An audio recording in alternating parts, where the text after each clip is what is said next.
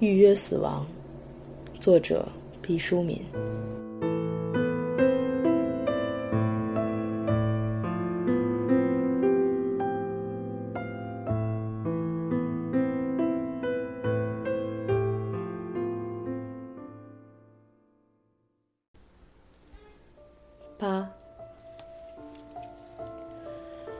我们又走进一间病房，这是一位老妪。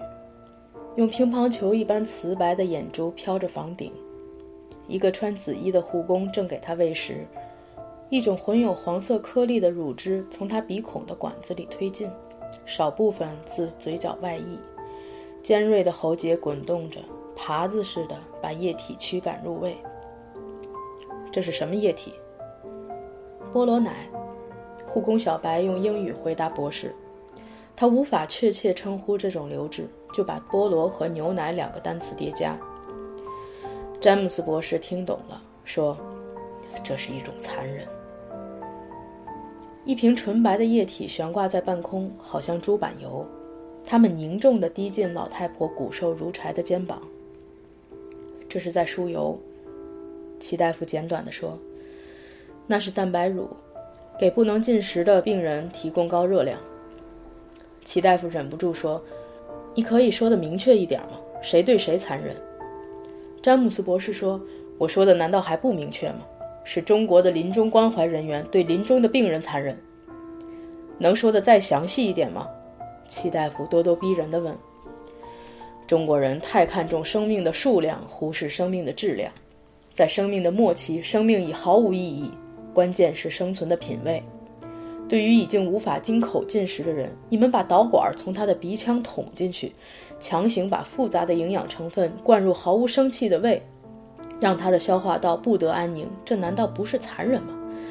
还有你们叫做油的这种粘稠物进入血管，给他疲惫的心脏加重负担，他的机体是一个衰弱的脚夫，你们却强加他更多的货物，难道不是残忍吗？我研究过你们的禅学。一个老人不吃任何动物蛋白，拒绝人际交流，在深山老林里面对一块石壁，直至像音乐中的渐弱符号融化在大自然中，成为你们理想中的最高境界。这种活着同死了一样的生存状态不可思议。生命在于动作，没有了动作，犹如剥了皮的青蛙，连标本都不如。当死亡一定要降临的时候，就像一个婴儿的诞生。我们要做的是让它到来的更为舒适和顺利。我想到了一个词，方沟，东西方文化的沟，真是一条深邃的大峡谷。我们可以相互听到歌声，但想走到一起，多么艰难。齐大夫用比英国人更为地道的姿势抱着双肩说：“我从理论上同意您的观点，詹姆斯博士。”但是中国人民的伟大领袖毛主席说过这样一句话：“对具体情况要做具体分析。”正说着，小白捧着一个多层奶油蛋糕，图案繁复，堂皇的像古罗马的竞技场。奶奶，您要的蛋糕来了，先拿来给您瞧瞧，让您高兴高兴。等一会儿，您的儿子、女儿、儿媳妇、女婿、孙子、孙女、外孙子、外孙女来了，我们就把蜡烛点着，说什么您也要吃一块寿糕。有一点没能叫您满意，就是我在店里买生日蜡烛，人家说老人家那么高寿，得插多少支蜡烛，寿高还不成了马蜂窝。我说那不成，说什么我们也得插上，奶奶就等着这一天呢。后来他们给想了个办法，您多大岁数就插了两个蜡做的数字，待会儿数字蜡点起红红的火苗，多好看呢。女孩子兴致勃勃地讲着。完全不顾及半昏迷的老太是否听得见，就像喋喋不休的母亲相信她的婴儿一定记住她的话。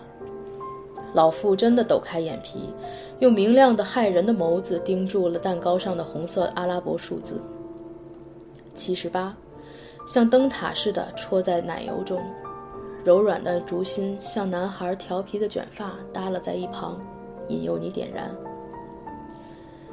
老人自豪地看了所有人一眼，嘴唇动了动。他什么声音都没有发出，他像不屑于为不认识的人浪费精力。不过，我们都听到了他说的话：“终于活到七十八岁了。”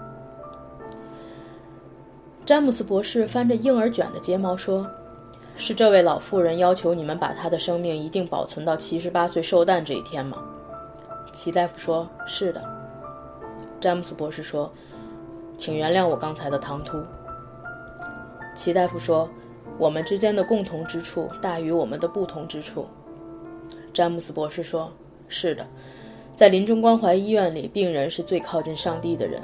我们要像服从上帝一样服从他们。”我们又走进一间病房，仰卧的病人是位秃头老汉，呜呜在哭，音色凄厉，像有人往生了锈的管道里吹气。爷爷，别哭了，那东西是不能要了，对您的病不好。小白也跟过来，和颜悦色地劝。他为什么这样悲痛？詹姆斯博士问。我也是第一次看人哭得这样伤心。许多文学作品里都形容老人眼泪如何浑浊，其实不确。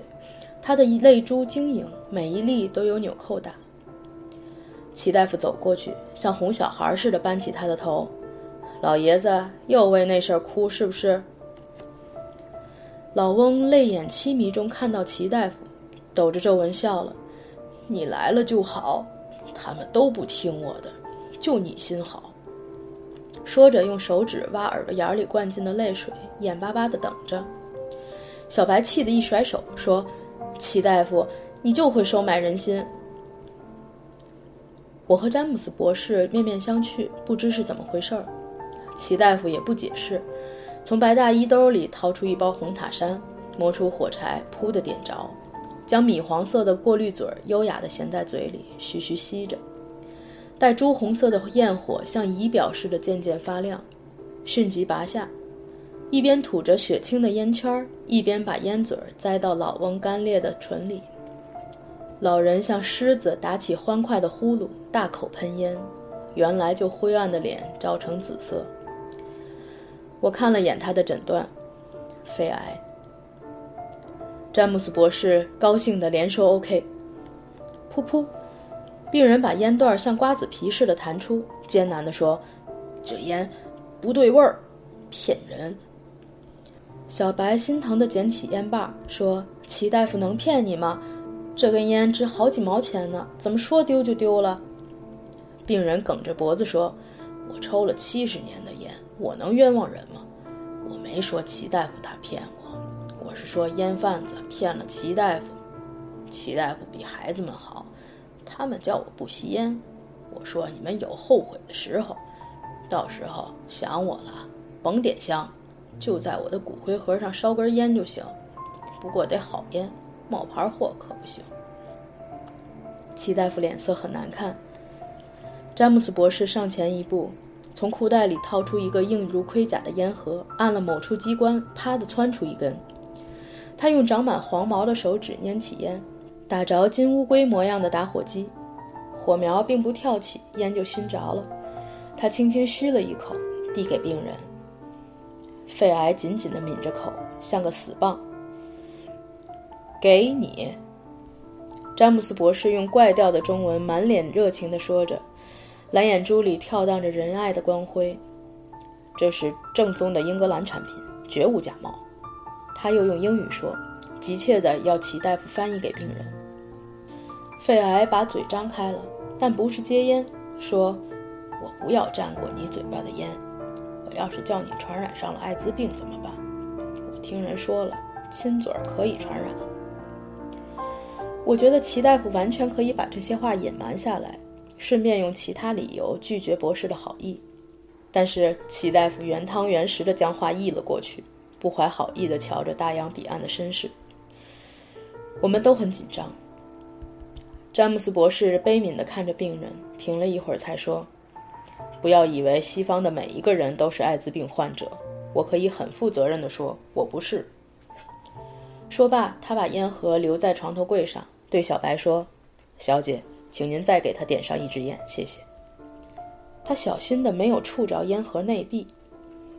小白憋红了脸，齐大夫接过来说：“中国女士一般不会吸烟，我来吧。”老爷子香喷喷的吸着烟，冲着外国人连连戳着大拇哥：“好烟，好烟！”